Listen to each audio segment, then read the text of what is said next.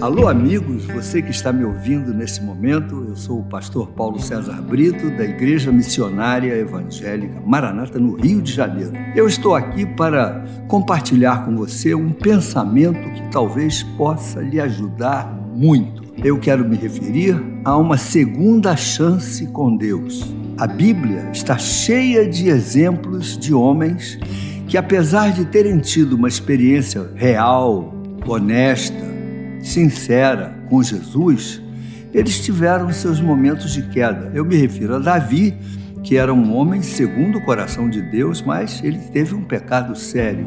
Outra pessoa que também precisou de uma segunda oportunidade foi o apóstolo Pedro. Ele conviveu com Jesus três anos, mas infelizmente teve um momento de fraqueza e ele negou a Jesus. Mas Jesus deu a ele uma segunda oportunidade, assim como deu ao rei Davi, e assim como ele, Jesus, quer dar esta oportunidade a todos aqueles que, por algum motivo, caíram, erraram, escorregaram, fizeram uma bobagem, uma besteira, um pecado, eh, prejudicaram alguém e depois se arrependeram. A verdade é que você não precisa julgar a toalha, como se fala no, no boxe, quando um, um, lutador está perdendo, né?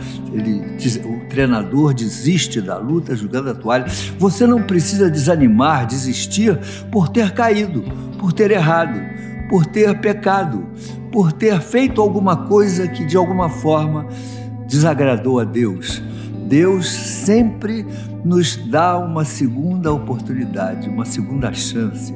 Ele quer restaurar a sua vida com um novo começo, com uma vida totalmente perdoada e transformada. Todo homem tem os seus momentos de de dificuldade, de dúvida, de queda. Eu estou falando com você e eu não posso negar que durante a minha vida com Jesus, muitos momentos aconteceram em que eu tive que pedir perdão, eu tive que me arrepender, eu tive que reconhecer o meu erro, saber que eu tinha de alguma forma entristecido a Jesus. Mas Jesus nunca abandona um homem que cai a Bíblia diz: sete vezes cairá o justo, sete vezes se levantará. Se você quiser, Jesus pode restaurar a sua vida, transformar você, te dar uma nova oportunidade. Eu queria orar por você nesse finalzinho de papo. Eu queria pedir a Jesus para, de alguma forma, abrir o seu coração. É, colocar essa certeza na sua vida de que você pode voltar para a casa de Deus, você pode refazer a sua experiência com Jesus.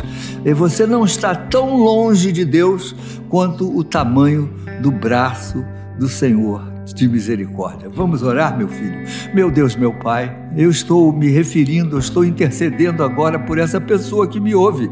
Quem sabe ela está longe de ti, ela, ela pecou, ela errou, ela deu um mau passo. Meu Deus, não importa o que ele fez o que ela fez, eu sei que tu podes transformar, perdoar, restaurar, começar de novo uma nova oportunidade para ela. Eu oro por esse milagre, crendo que o Senhor Jesus vai abençoar a sua vida de uma maneira que ninguém, talvez as pessoas nem entendam, tamanho foi a grandeza do milagre.